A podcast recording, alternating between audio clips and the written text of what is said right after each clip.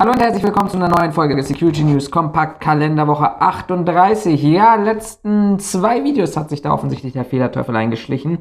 Ähm, wir sind tatsächlich erst in der Kalenderwoche 38 und das bedeutet für mich höheres Qualitätsmanagement und höhere Standards ansetzen, aber das soll uns ja nicht von den Inhalten ablenken. Inhalt ist ein gutes Stichwort. Wir haben heute vier Themen, die wir zu besprechen haben. Nämlich das erste Thema handelt um eine Razzia in Neubrandenburg und zwar dort bei einem Bundeswehrsoldaten, der ganz dubiose Verbindung zu einer ja, privaten Sicherheitsfirma hat, die im Irak äh, eingesetzt wird, zu Rechtsextremismus mal wieder, muss man leider sagen. Dann wollen wir darüber sprechen, was gibt es denn eigentlich Neues bei der Polizei? Ein Thema, das uns wirklich die letzten Wochen, Monate verfolgt und ich glaube auch die kommenden Monate noch ganz, ganz stark ähm, beschäftigen wird, weil es einfach letztendlich nicht wirklich darum geht, ähm, hier eine Lösung zu finden. Und ich glaube, wir werden hier keine Lösung finden bei diesen ganzen Thematiken wie Studien oder ähnliches, wenn der Wahlkampf vor der Tür steht. Drittes Thema Umsatzzahlen der Sicherheitsbranche sind diese Woche veröffentlicht worden. Und das vierte Thema zentrale Aufnahmestelle Halberstadt kommt nicht zu Ruhe. Starten wir aber mal mit den Umsatzzahlen. Und dort hat die Statis tatsächlich in dieser Woche mal wieder Umsatzzahlen veröffentlicht ähm, die auch vom BDSW relativ schnell aufgegriffen wurden, manipulativ aufgegriffen wurden. Das muss man tatsächlich an dieser Stelle wirklich deutlich sagen. Denn was sagt denn die Staates? Die Staates weist für Wach- und Sicherheitsdienste sowie Detekteien einen Rückgang um 1,7% beim Umsatz im zweiten Quartal an.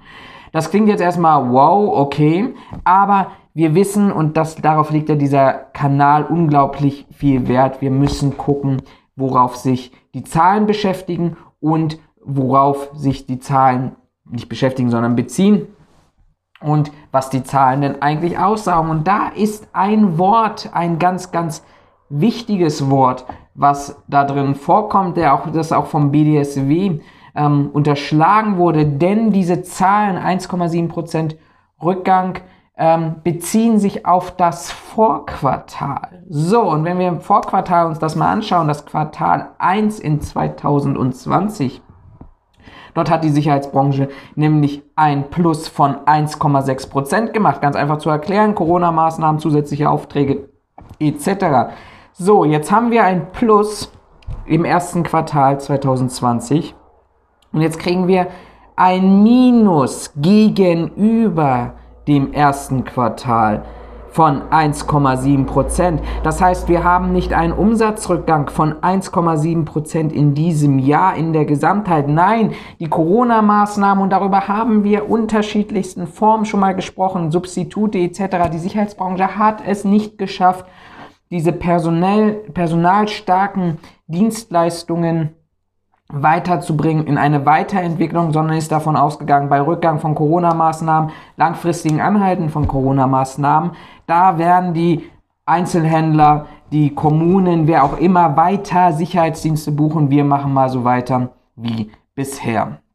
Es ist aber nicht wie bisher, sondern wir haben tatsächlich einen Umsatzrückgang von 0,1% gegenüber Quartal 1 2019. Das ist nominell nicht, das ist auch statistisch nicht in irgendeiner Art und Weise eine Aussage, wo man sagen muss, wow, okay, wir müssen hier wirklich jetzt mal ranklotzen. 0,1 Prozent, das sind Schwankungen, wo ich einfach sage, das ist sicherlich in einem Sommerquartal möglich. Das ist, wenn wir ähm, bestimmte Bereiche nicht mehr haben oder ähnliches. Das sind halt Schwankungen, die relativ verständlich sind, aber es sind eben keine Schwankungen von 1,7%, sondern von 0,1% im Vergleich zum Vorjahr. Und die 0,1%, die klingen halt nicht so schlimm wie die 1,7%, vor allem wenn wir gerade in einigen Teilen Deutschlands in die Tarifverhandlungen wieder gehen wollen. Das heißt, hier wird wieder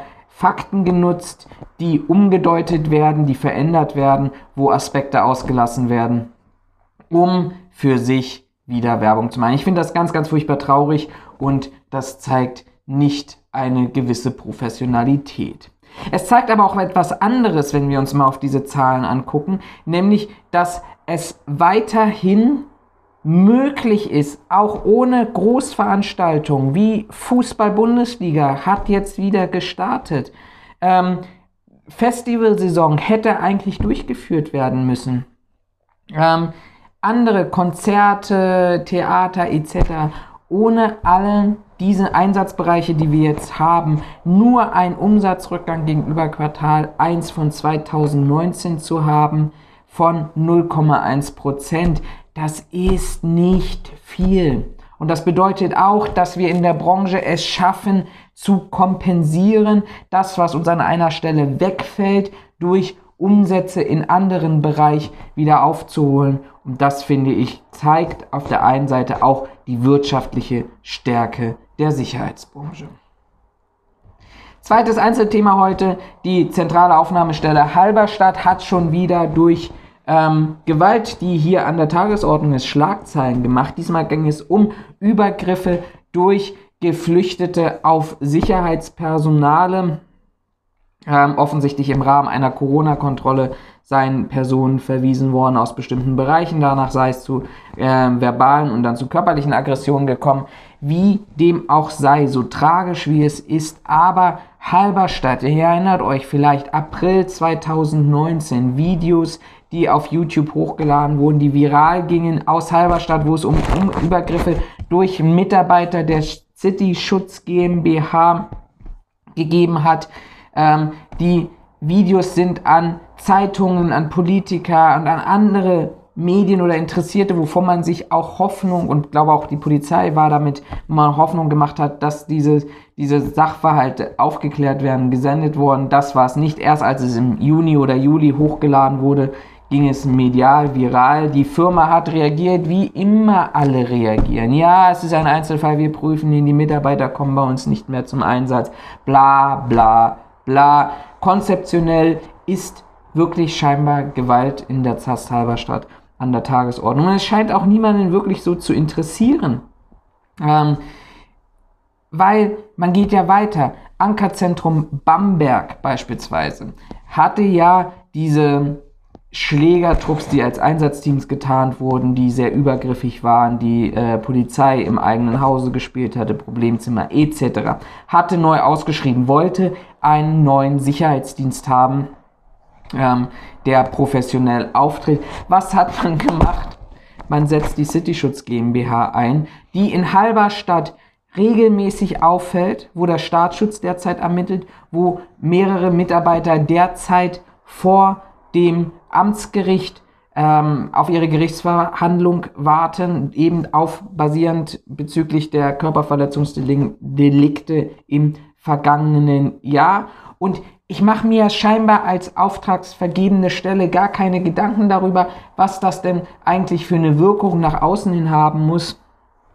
Ähm, es interessiert mich einfach nicht. Man kann das verkaufen. Wir haben ausgeschrieben, wir haben das nochmal neu gemacht. Ähm, und offensichtlich, tja, ja, ich weiß es nicht, der Preis scheint immer noch eine enorm große Rolle zu spielen. Kommen wir zu dem Thema Rechtsextremismus, Polizei, Handlung durch Horst Seehofer, unseren Bundesinnenminister.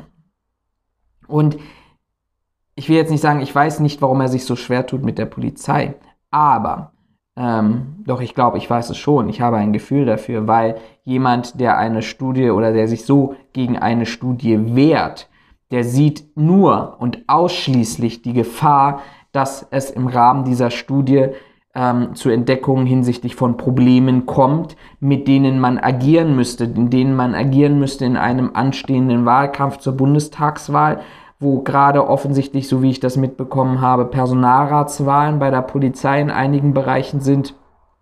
Genau deshalb will man das vermutlich gar nicht, ähm, sich so wirklich damit umgehen. Aber dass er trotzdem konsequent sein kann, zeigte er mit dem Präsidenten äh, des äh, Bundesamtes für Bevölkerungsschutz.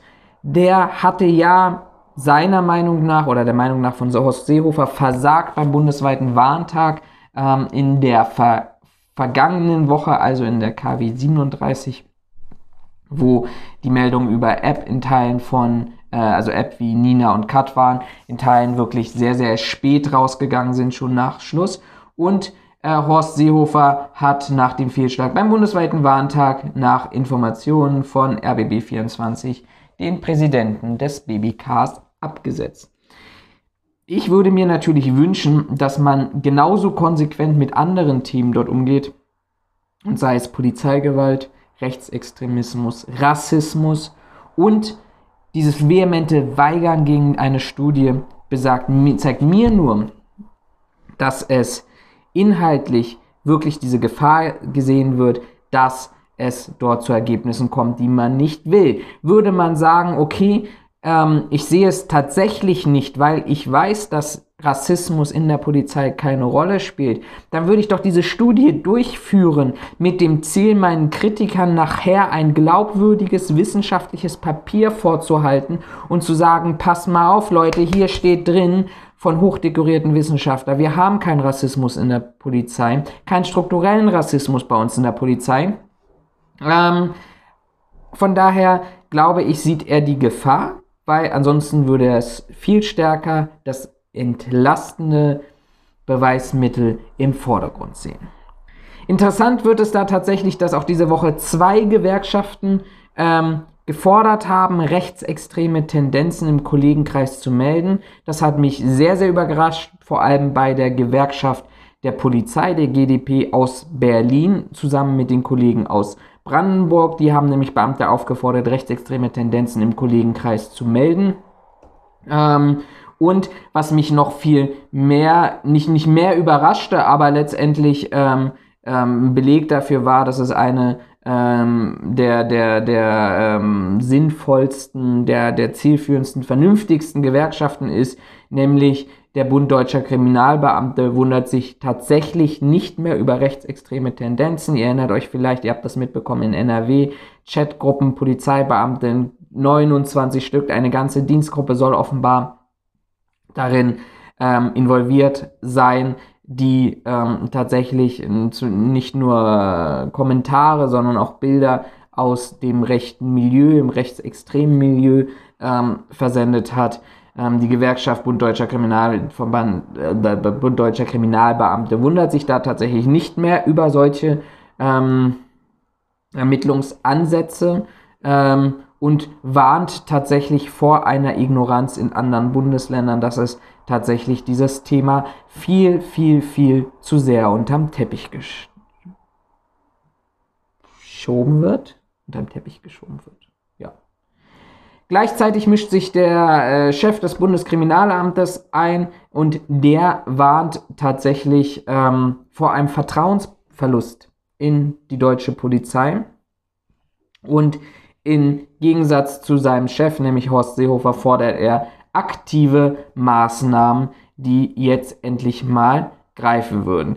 Seehofer stellt seinen Glauben über Fakten. Er sei überzeugt, dass die überwältigende Mehrheit unserer Polizistinnen und Polizisten solche Machenschaften ablehnen. Und dagegen kann man, gegen solche Aussagen kann man nichts sagen. Ich glaube tatsächlich schon, dass es viele, viele, viele Beamte gibt, die tatsächlich ähm, Idealisten sind, die rechtstreu sind, die neutral sind, wie es eben das Beamtenverhältnis fordert. Das Problem ist nur, und das ist eine Frage der äh, Mitschuld, die sich da auch stellt. Nehmen wir das Beispiel tatsächlich aus der Gruppe S und dem Polizeibeamten, der praktisch sein ganzes Büro voller NS-Insignien, Reichsbürgeraufkleber auf seinem privaten Auto, Aussagen gegenüber Kollegen, das ist ist Schweigen nicht auch eine Form der Mitschuld?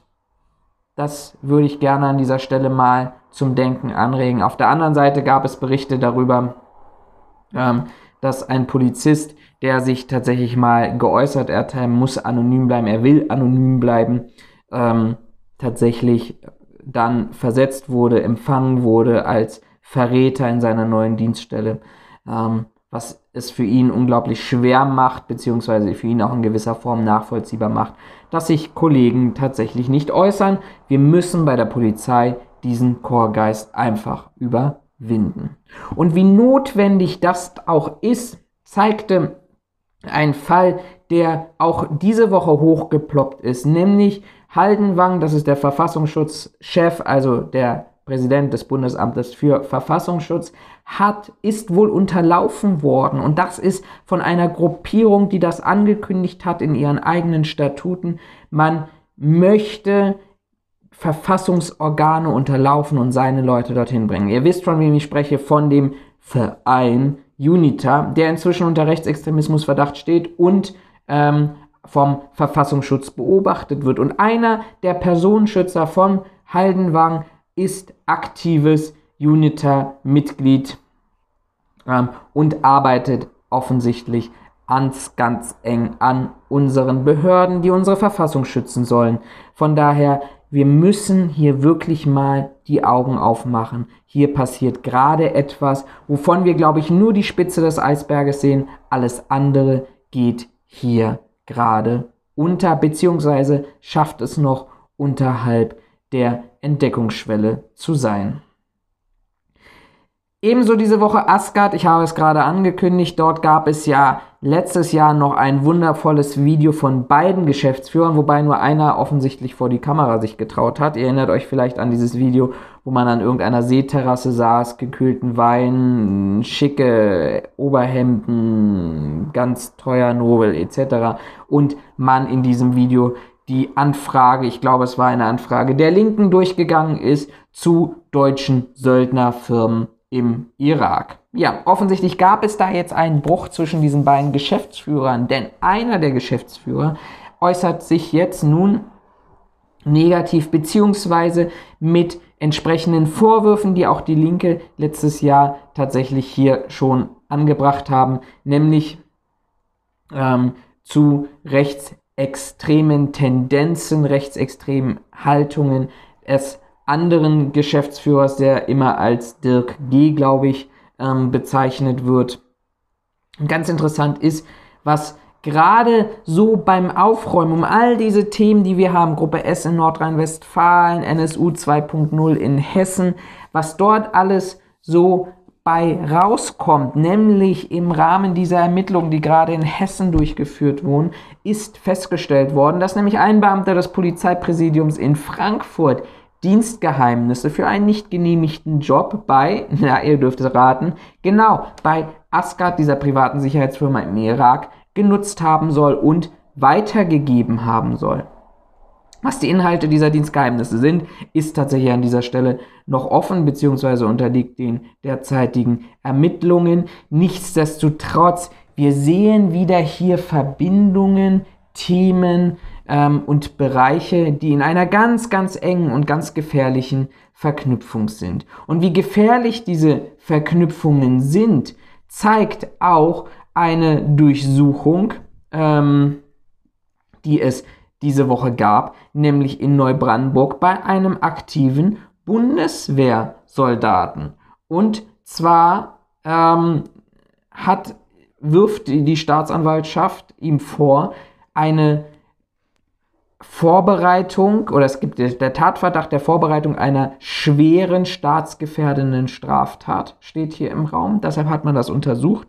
Ähm, man hat auch praktisch seine Räumlichkeiten durchsucht und dann gab es immer mehr Tendenzen und ähm, ähm, Aspekte, die da ans Licht kamen, die genau diese Verknüpfungen, die ich und unglaublich gefährlich finde und die ich seit Jahren anprangere, wofür ich wirklich angegriffen wurde, auch teilweise ähm, aufs heftigste, ähm, die ein oder anderen wissen es, auch eine Morddrohung gab es da auch schon.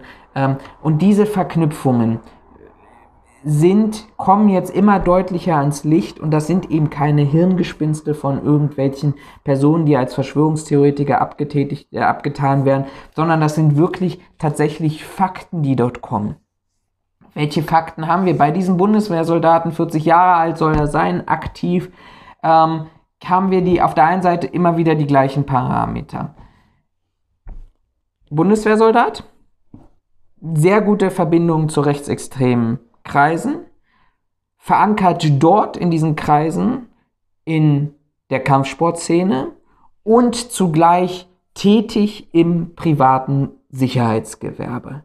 Vier Parameter, die unglaublich sind, die aber nichts Neues sind, die aber gefährlich sind in dieser Verknüpfung Rechtsextremismus, Kampfsport, Bundeswehr, Soldat, also Zugriff auf Waffen und Munition und im privaten Sicherheitsgewerbe. Und dann kommt noch mal hinzu, dass zu dieser Gesellschaft, dieser privaten Sicherheitsfirma, äh, die im Irak tätig ist, wo wir wieder, wir müssten eigentlich jetzt hier mal anfangen, eine Spinne zu malen, wo wir wieder die Verknüpfung haben, Polizeipräsidium Hessen,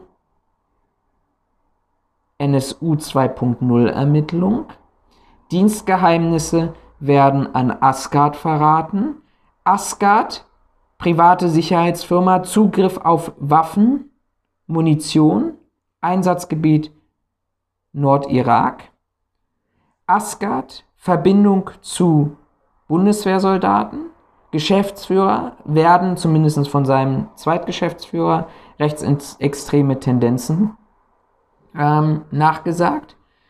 Rechtsextreme Tendenzen auch beim Bundeswehrsoldaten in Neubrandenburg. Kampfsportszene. Also das ist kein Geflecht mehr. Das sind, das sind tatsächlich reale Fakten, über die wir gerade sprechen die wir in einem großen Bild betrachten müssen, die wir nicht mehr betrachten können, wo wir einzelne ähm, Medienberichte haben, wo es darum geht, ähm, dass, es, dass es darum geht, irgendwie, ja, da haben wir einen Einzelfall und dann haben wir den nächsten Einzelfall. Nein, wir haben Spinnen in diesem Netz, in denen es Verknüpfungen gibt, die jetzt deutlich werden. Und das ist deshalb gut, dass sie jetzt deutlich werden. Aber es ist zu spät. Denn letztendlich, wir sehen es bei Haldenwang, die Bereiche sind unterlaufen. Das heißt, wir können nur noch hinterherrennen und gucken, wo räumen wir auf. Und diejenigen, die gut sind, die werden wir nicht finden oder nicht schnell genug finden. Das soll es an dieser Stelle auch wieder gewesen sein. Ich hoffe, ich habe euch den ein oder anderen Denkanstoß gegeben für die Security News Kompakt. Kalenderwoche 38. Folgt uns auf Instagram, Facebook, YouTube, Spotify, Apple Music, äh, Podcast, Google Podcast und vor allem Twitter. Bei dem einen oder anderen wird aufgefallen sein, ich bin jetzt wieder aktiver auf Twitter, verknüpfe das natürlich mit allen anderen Bereichen, aber ich glaube, den Austausch und den Informationsfluss in der Schnelligkeit erreicht man heutzutage auf anderen Medien als auf Facebook.